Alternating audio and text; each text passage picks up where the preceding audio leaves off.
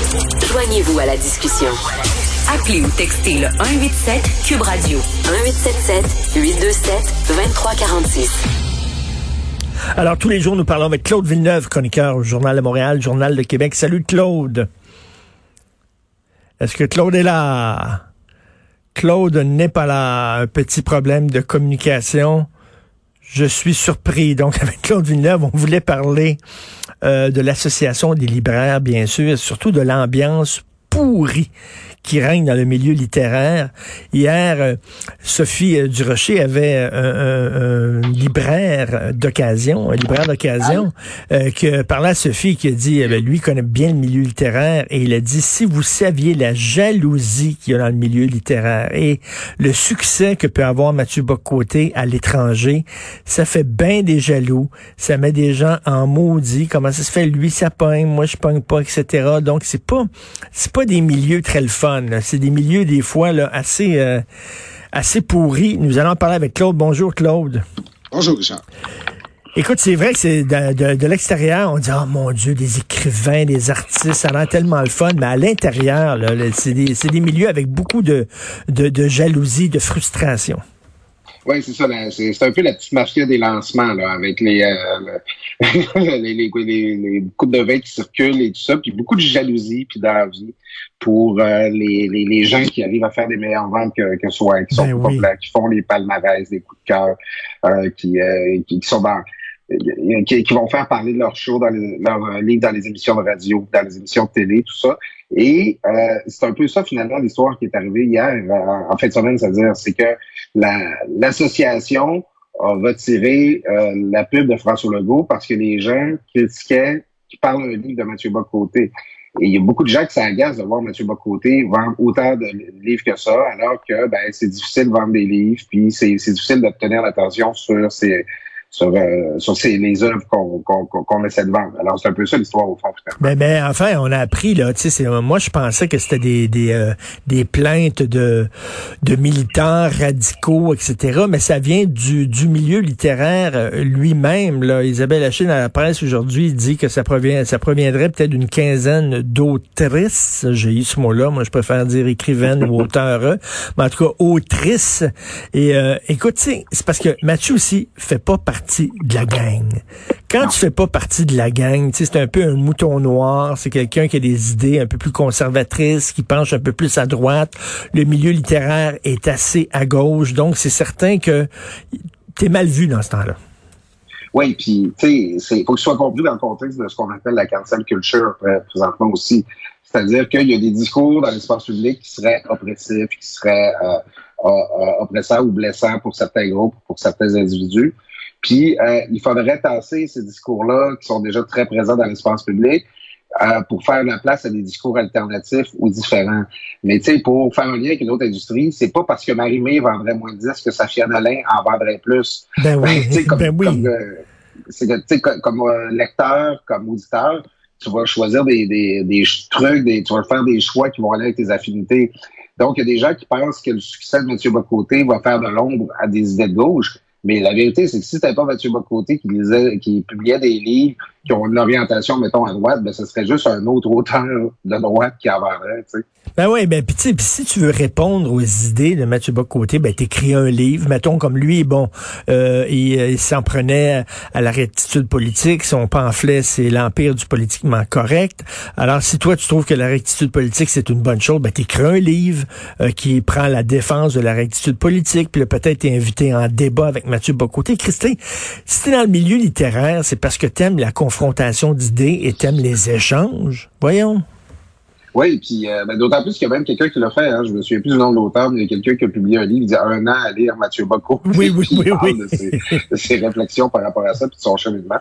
Ça peut paraître un peu monomaniaque, mais c'est mais c'est ça finalement quand, quand on, on, on se coltaille d'un point de vue intellectuel, quand on veut critiquer la pensée ou les idées de quelqu'un, ben il faut le critiquer sur ses idées.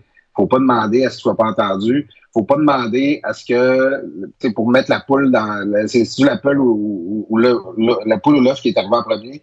Faut pas demander que le premier ministre dise pas de lire un livre de M. Bocoté, puis que si le premier ministre le dit, faut pas que l'association des libraires euh, diffuse ça. Euh, les gens qui défendent un peu les critiques disent qu'ils n'ont pas demandé à ce que le livre à ce que, que la vidéo de François Legault soit retirée.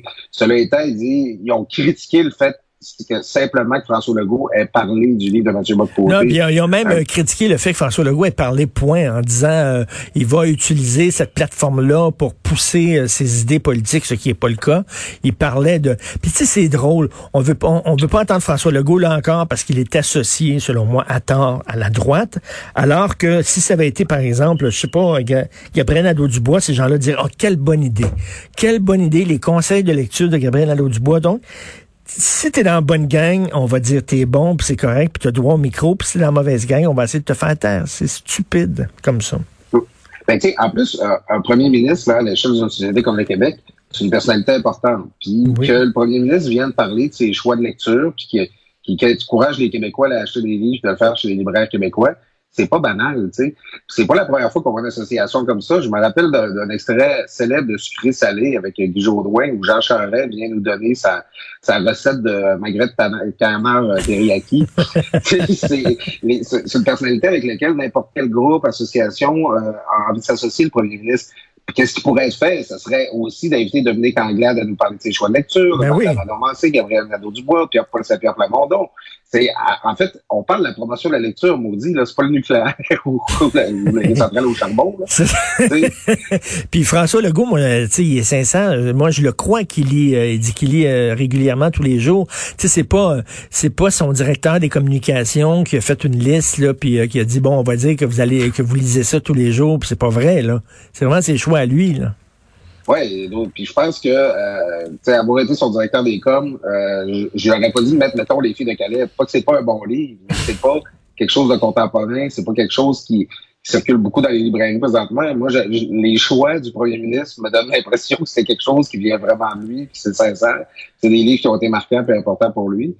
Puis moi, ça m'intéresse de le savoir, c'est quoi que François Legault, euh, sa ben qu'est-ce qu'il nourrit intellectuellement. Ah, c'est une information pertinente dans le débat ben, public. Complètement, parce que ça, ça te montre justement euh, qu'est-ce qui l'inspire, qu'est-ce qui l'allume, euh, etc. Non, non, je trouve ça intéressant. Bref, l'association de libraires se sont couverts de ridicule. Ils ont reculé, mais tu sais, la leçon à tirer, c'est tenez-vous debout, Christine. Ne pliez pas les genoux à la moindre plainte. Oui, puis c'est c'est une époque comme celle-là où on, on, débat, euh, il y, a des tribunes là, qui font en sorte que, tu sais, il y a 20 ans, là, il y a personne qui avait, euh, que, ça se serait pas rendu jusqu'à l'association des libraires qu'il y a des gens qui étaient pas contents qu'on diffuse la liste de François Legault. Maintenant, bon, sur Facebook, euh, on a on a accès à t'approcher n'importe qui qui a fait quelque chose qu'on n'aime pas, mais c'est, il, faut qu'on, que les organisations, il faut que les acteurs acceptent que tu vas être critiqué puis qu'il va y avoir des commentaires négatifs Hmm. Puis ça t'empêche pas de fonctionner, ça t'empêche pas de continuer à vivre. Écoute, euh, j'entendais ce matin qu'un vaccin Moderna, il a fait des tests, il serait efficace à 100% euh, Tous les jours maintenant, on a des bonnes nouvelles concernant les vaccins. Euh, on va pouvoir, bien sûr, les gens disent, on va pouvoir retourner, là, enfin sortir, aller au restaurant, aller au musée, aller au cinéma. Mais il y a des gens qui se disent aussi, enfin, je vais pouvoir retourner au bureau. Parce que là, le, le télétravail, c'est pas facile. Hein? Ah non, c'est très difficile. Moi, j'en parle en connaissance de cause, euh, Richard, parce que j'ai eu plusieurs expériences de télétravail dans ma vie.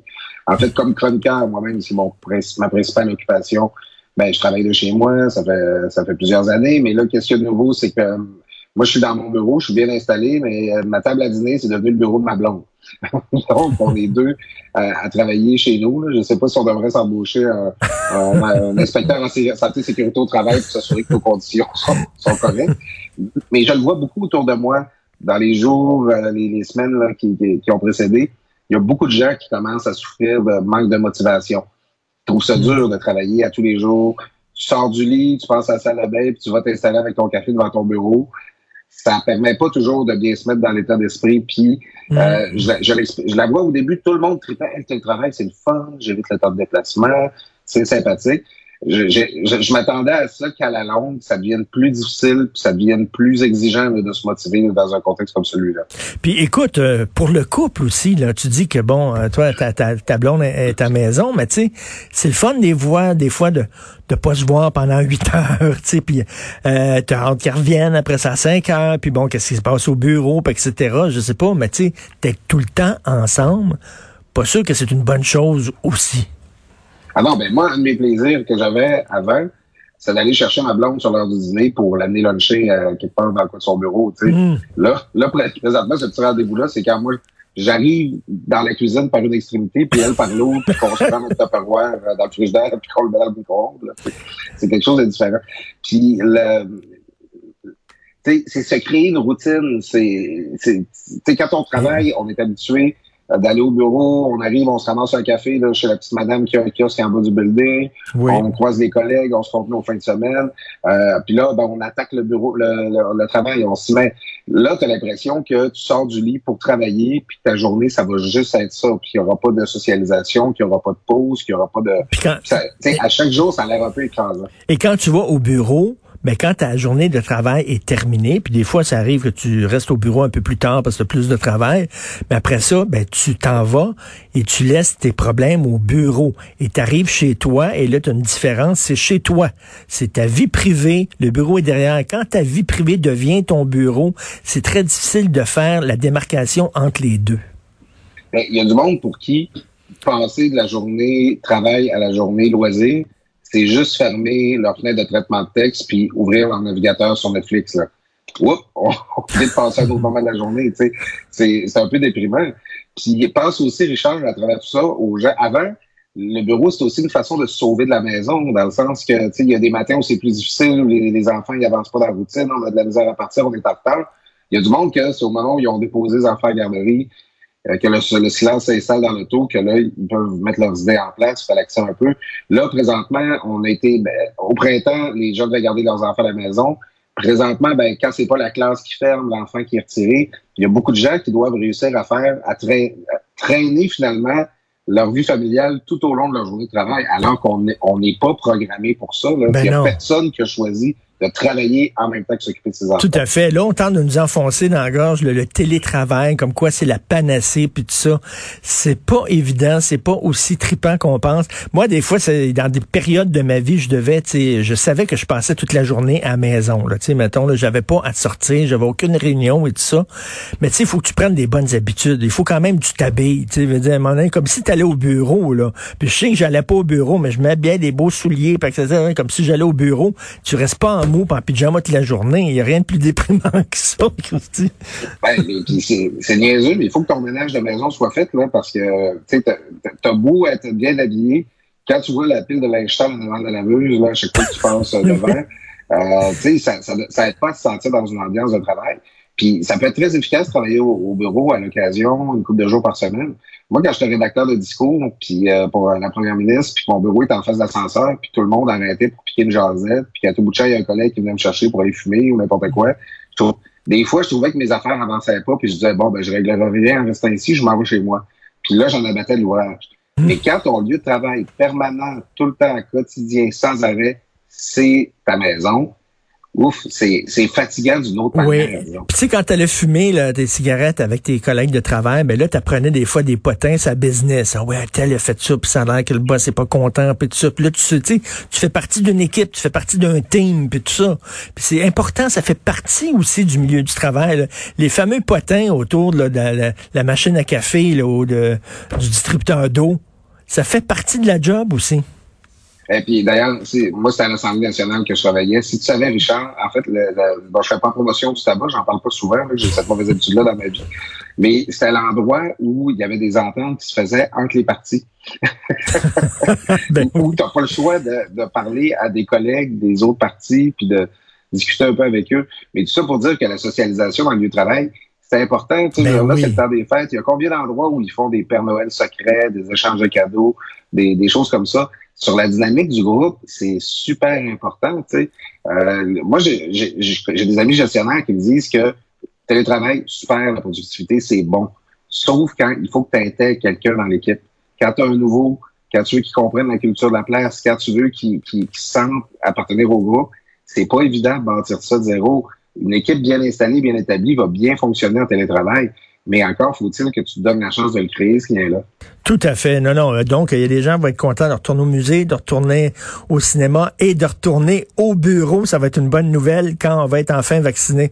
Merci, Claude. Bonne journée chez toi, en télétravail, en pyjama. On lâche pas. salut, salut. Allez.